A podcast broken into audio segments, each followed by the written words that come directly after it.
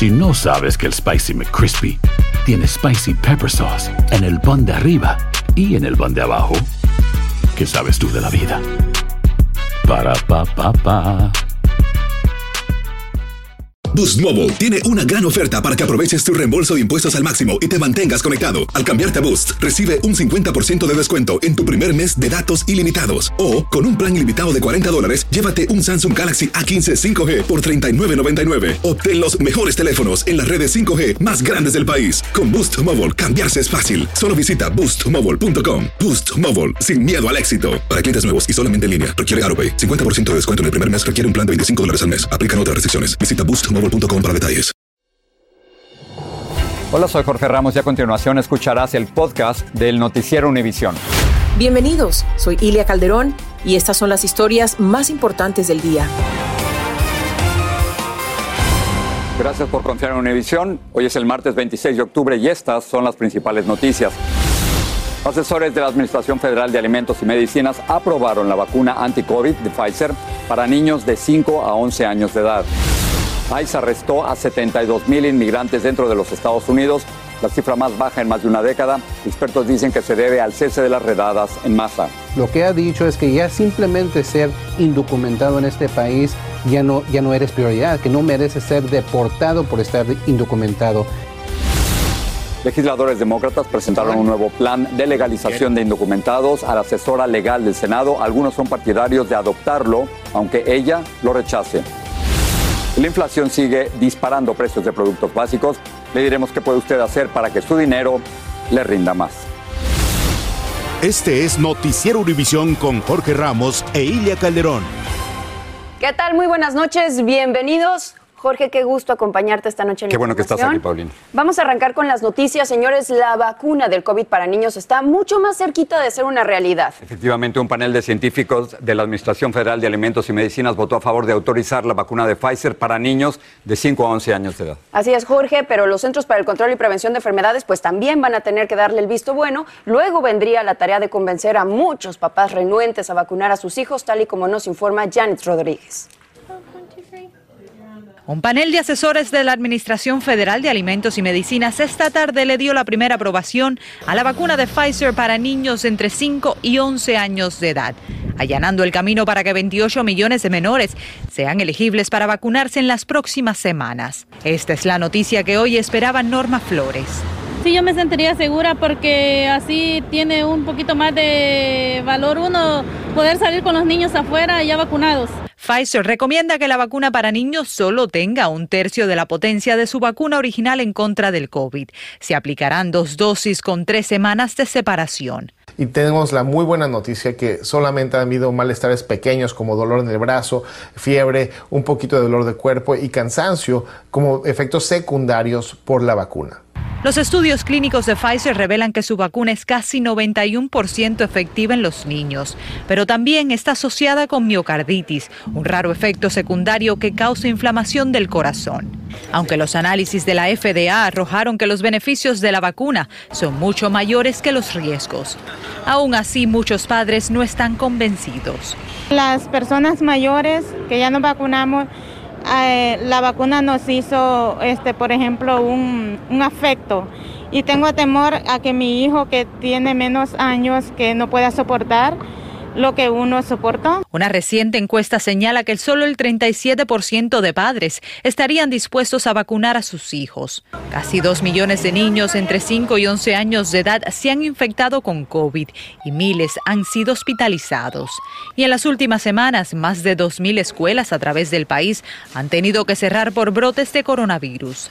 La Casa Blanca, anticipando la aprobación, ya está lista para distribuir millones de dosis de la vacuna de Pfizer. Janet, ¿cuáles son los próximos pasos para finalizar la aprobación de la vacuna? Paulina, habrá más discusiones los primeros eh, días de noviembre. La FDA aún tiene que dar una aprobación final. También lo tiene que hacer los Centros para el Control de Enfermedades y la directora de los CDC será la que tenga la última palabra. Pero de que todo marche bien, las vacunas estarían disponibles para la segunda semana de noviembre. Regreso contigo, Jorge. viene, ahí está la noticia. Gracias. La aerolínea United dice que sus pilotos y asistentes de vuelo no tendrán que volar con compañeros de trabajo que no se hayan vacunado si no lo desean. Agrega que los pilotos que se nieguen a vacunarse le están costando 3 millones de dólares mensuales a la compañía. United lucha en la corte contra una demanda que le presentaron empleados que alegan que el mandato de vacunarse los discrimina. Hablemos ahora del mal tiempo que se está viviendo en el noreste del país, esto debido a una potente tormenta que está afectando a alrededor de unas 12 millones de personas, desde Nueva Jersey hasta Massachusetts. Fuertes vientos y aguaceros azotaron varias ciudades causando inundaciones y también apagones en la región. Y por cierto, este sistema de tormentas se extenderá hasta el día de mañana y una de las zonas inundadas es Nueva Jersey y justo desde ahí Peggy Carranza nos informa. Cuéntanos, Peggy, adelante. Hola, ¿qué tal? Así es, Paulina, estamos en Lora y te puedo mostrar una de las calles inundadas y es que este es el panorama que se ha vivido en esta área en varios sectores, incluyendo Hoboken, donde pudimos estar y como lo dices, fueron intensas lluvias y fuertes vientos y ahora el temor es precisamente de que estos vientos intensifiquen y creen más apagones. Por ejemplo, aquí en New Jersey ya hubo miles de personas que quedaron sin servicio eléctrico, como sabes, esto debido a la caída de árboles en el tendido eléctrico. Por otra parte, se reporta que en Nueva York cayeron unas 3 pulgadas de, de lluvia, aquí en Nueva Jersey unas 5 pulgadas de lluvia también, esto según el Servicio Nacional de Meteorología. Por otra parte, las personas estaban, tenían mucho temor debido a que solo semanas atrás, como sabes, fue el paso del huracán Aida. Sin embargo, hasta ahora no hemos tenido destrucción tal. Jorge muchísimas gracias y vamos a continuar con noticias que tienen que ver con el medio ambiente. Una serie de potentes tornados causó extensos daños en Farmington, Missouri. Los tornados fueron el producto de una tormenta severa que azotó el área y destruyeron varias propiedades, pero no se informó de lesionados. Vamos a cambiar de tema. Le cuento que la caravana migrante hizo un alto en su agotador recorrido en el estado de Chiapas, en México, para descansar después de caminar tres días bajo el sol y la lluvia. Pero aún se desconoce si podrán seguir avanzando, porque este año las caravanas anteriores fueron disueltas antes de salir de Chiapas, precisamente. Y Alejandro Madrigal le sigue paso a paso a esta caravana de más de dos mil personas y nos informa. Señor presidente, déjelo pasar, no ponga policía.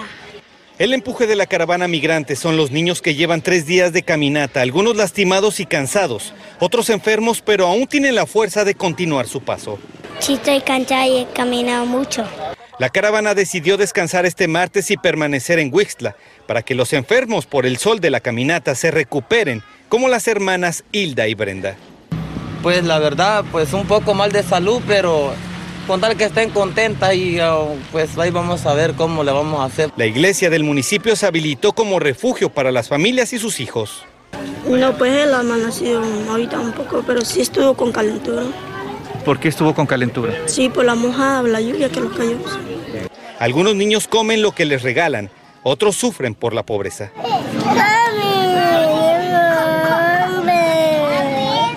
Además del dolor interior, las lesiones también aparecieron en adultos y menores a quienes atendió una cuadrilla de médicos. gripa, fiebre. Y como tuvieron día libre, los miembros de la caravana se trasladaron al río para bañarse, lavar ropa y tener un rato de esparcimiento, aunque el mensaje sobre el uso de la fuerza se sigue preguntando. Son órdenes de Washington, de Estados Unidos. entonces, pues México obedece hace el trabajo sucio, siempre lo ha hecho y lo sigo haciendo, aunque Andrés Manuel López Obrador lo niegue. La Cancillería mexicana se deslindó y dijo que se protege el derecho de las personas migrantes. La caravana descansará en la iglesia y en la calle y se montan guardias para evitar detenciones. Mañana se espera también que parta muy temprano para recorrer otras 10 millas. En Huixtla, Chiapas, México, Alejandro Madrigal, Univisión. Los arrestos de indocumentados dentro de los Estados Unidos cayeron a su nivel más bajo en 10 años. ICE detuvo a 72 mil indocumentados durante el último año fiscal. Jaime García nos dice que la cifra refleja una nueva política en contra de las redadas y en contra de las detenciones en masa. Los días de las redadas ya no existen. Para este abogado de inmigración, la dramática reducción en el número de arrestos de ICE en el interior del país es evidente. Desde el principio de esta nueva administración, la política de mano dura ya no existe y eso ha causado que el número de personas detenidas haya reducido. Así lo demuestran los últimos datos de la Oficina para Arrestos y Deportación de ICE. 72 mil inmigrantes arrestados en el año fiscal 2021, muy por debajo de los 104 mil arrestados en el pasado año fiscal 2020 y de los 148 mil anuales en promedio durante el gobierno del presidente Donald Trump.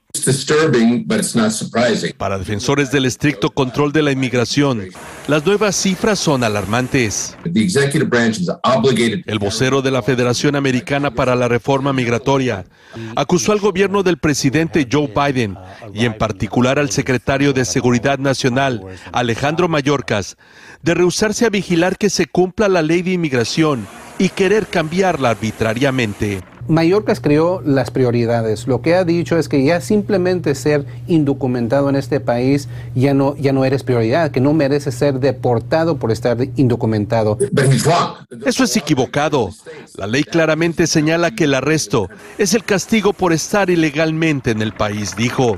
Pero defensores de los inmigrantes señalan que la nueva estrategia de los agentes de ICE para el cumplimiento de las leyes de inmigración tiene mucho que ver con el propósito del gobierno del presidente Biden en lograr la legalización de millones de indocumentados. Y parece que ahorita inmigración nomás está interesada en deportar a la gente que son amenazas a la sociedad. En Los Ángeles, Jaime García, Univision. Pero escuche esto, alrededor de 1.300 inmigrantes indocumentados han sido arrestados por el gobierno estatal de Texas como sospechosos de entrar ilegalmente al país. Estas detenciones se realizaron después de que el gobernador Greg Abbott anunció el pasado mes de junio que haría detenciones preventivas de indocumentados que invadieran propiedades privadas.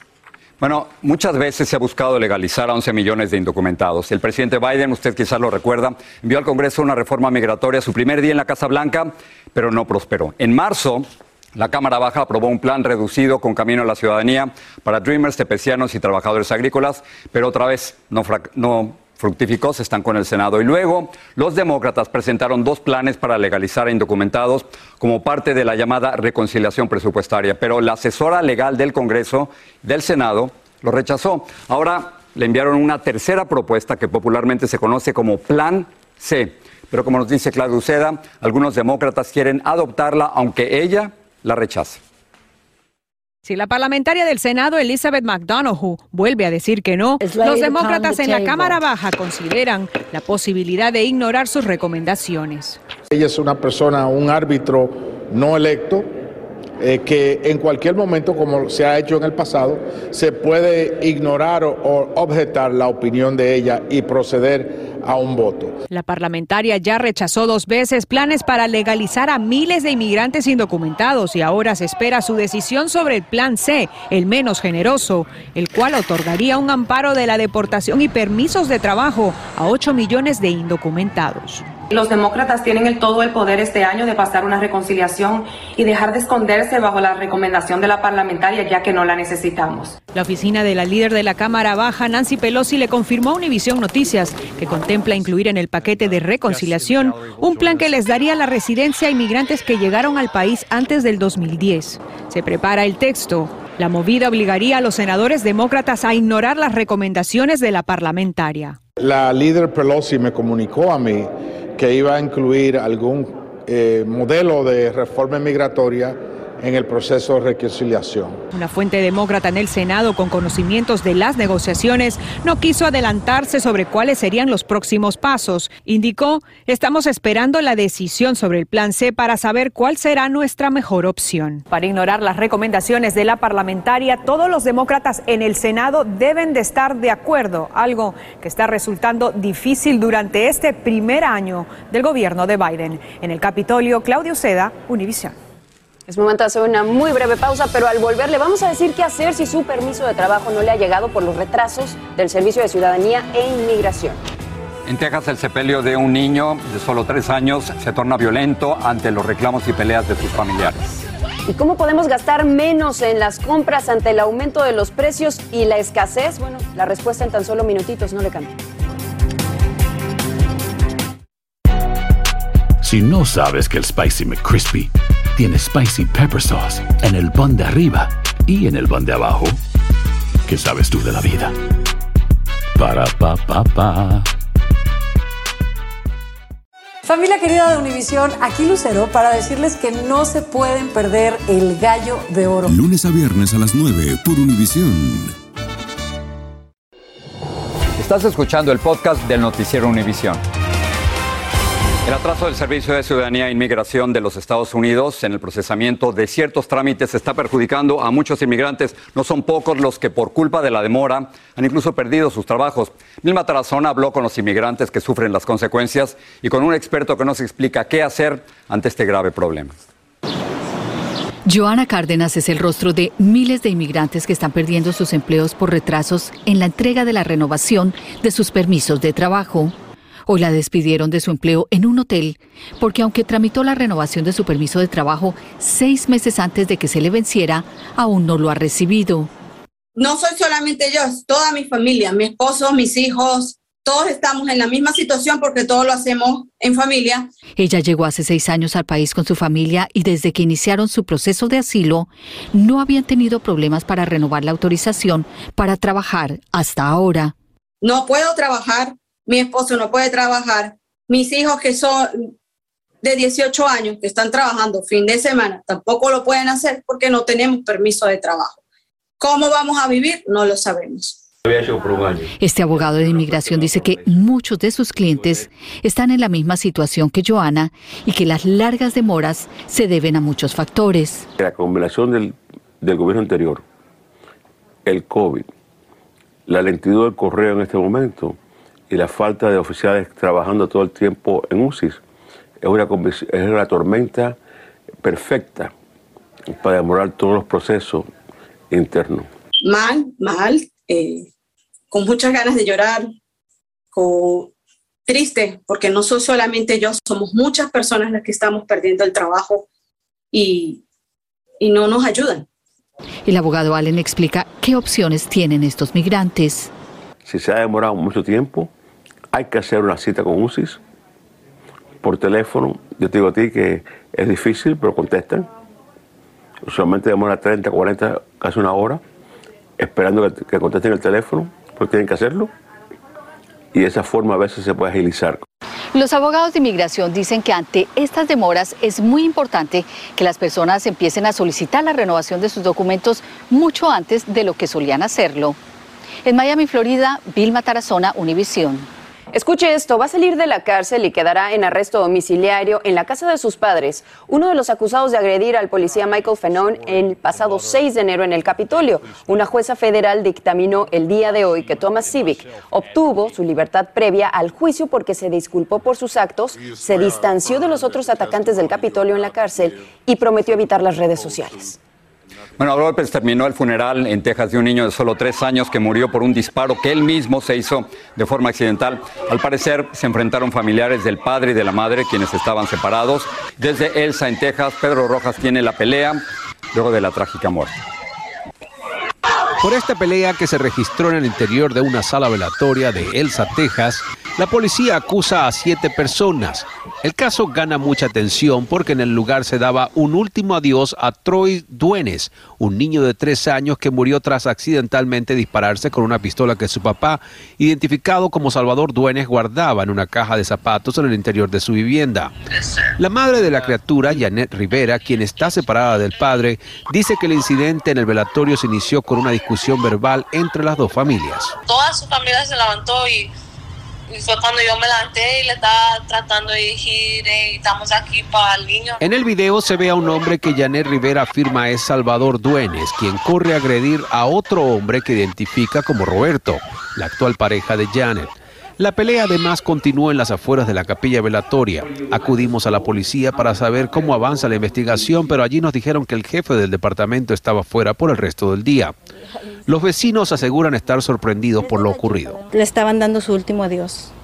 Ni, ni, dejaron que se despidieran como debía de haber sido de su hijo. Representantes de esta funeraria donde se registró la pelea dicen que no desean hacer comentarios porque no está dentro de sus mejores intereses.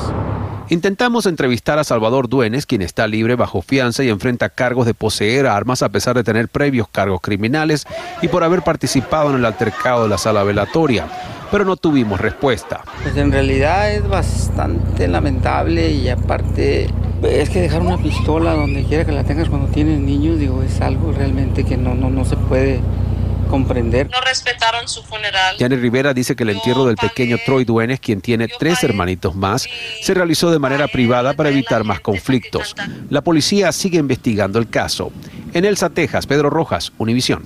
Ahora pasamos con Patricia, quien tiene un adelanto de lo que hoy vamos a ver en la edición nocturna. Bienvenida, Patricia. Gracias, Paulina. Pues esta noche vamos a hablar de lo que está anunciando el gobernador de Texas, Greg Abbott, quien dio a conocer imágenes aéreas de efectivos de la Guardia Nacional posicionados en el puente Del Río para evitar que los indocumentados crucen la frontera. Este es un claro mensaje que le envía a la nueva caravana con miles de migrantes que avanza por México con el objetivo de llegar a Estados Unidos. Y también la Oficina de las Naciones Unidas contra la Droga y el Delito advirtió que los carteles mexicanos han extendido sus tentáculos a cuatro continentes y son los responsables del aumento del tráfico de metanfetaminas en Estados Unidos y Canadá. Tendremos los detalles esta noche en la edición nocturna. Los esperamos. Vuelvo con ustedes. Muchísimas gracias, Patricia. Patricia, gracias. Bueno, preocupa mucho el alarmante aumento de precios en alimentos y artículos de primera necesidad, pero hay maneras de enfrentar este problema. Le diremos cómo al regresar.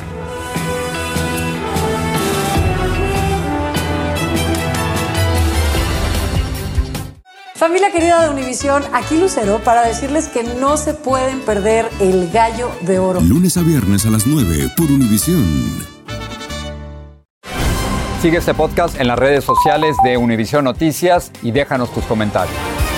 Paulina, vamos a hablar ahora sobre la llamada confianza del consumidor que mide el grado de optimismo que tenemos en la situación financiera del país, pero también en la nuestra. Así es, Jorge. Una reciente encuesta reveló que la confianza del consumidor aumentó 8 puntos en el mes de octubre, elevándola a 113 puntos. Este es el puntaje más alto desde julio, cuando el índice estaba estancado en los 125 puntos. Ahora, la mitad de los encuestados dijo tener algún tipo de intención de irse de vacaciones, por ejemplo, en los próximos seis meses. Sin embargo, los precios de la mayoría de los productos continúan subiendo debido a la crisis en la llamada cadena de suministros. Bueno, pues nuestro compañero Galo Arellano salió a la calle para tomarle el pulso a los consumidores, específicamente en los supermercados, y eso fue lo que encontró.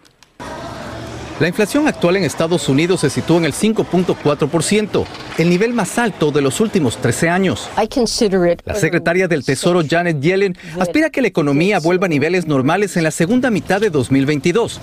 Pero mientras tanto, los consumidores necesitan saber cómo lidiar con la carestía de los productos de consumo masivo. Un, ejemplo, un jugo de, de manzana que costaba 2, 2.20, 2.30, hoy vale 3.50. Usando los cupones de descuento, Carlos nos mostró que pudo reducir el costo del salami que compró en un dólar.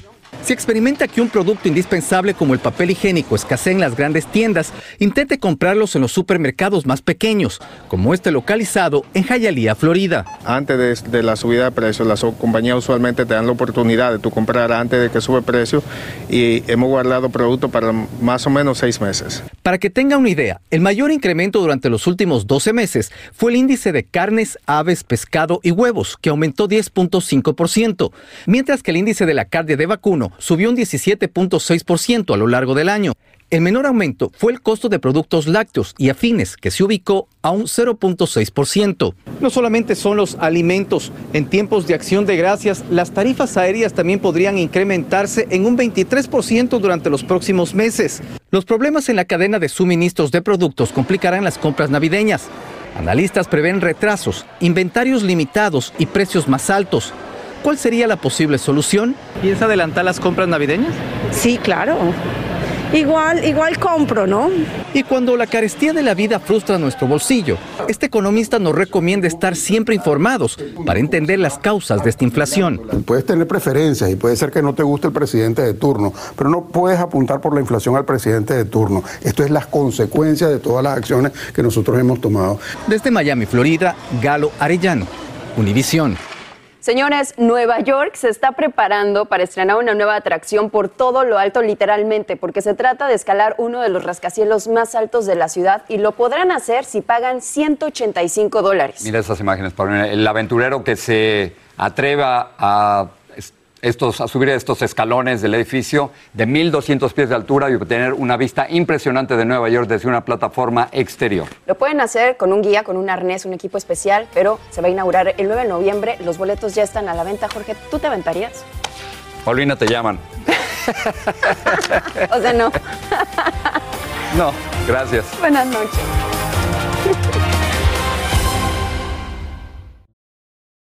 Esto solo es el principio. Porque lo mejor, Esto no se va a quedar así. lo más impactante, ¿Por qué? Soy tu padre. Esta mujer me robó. Por favor, abre tus ojos.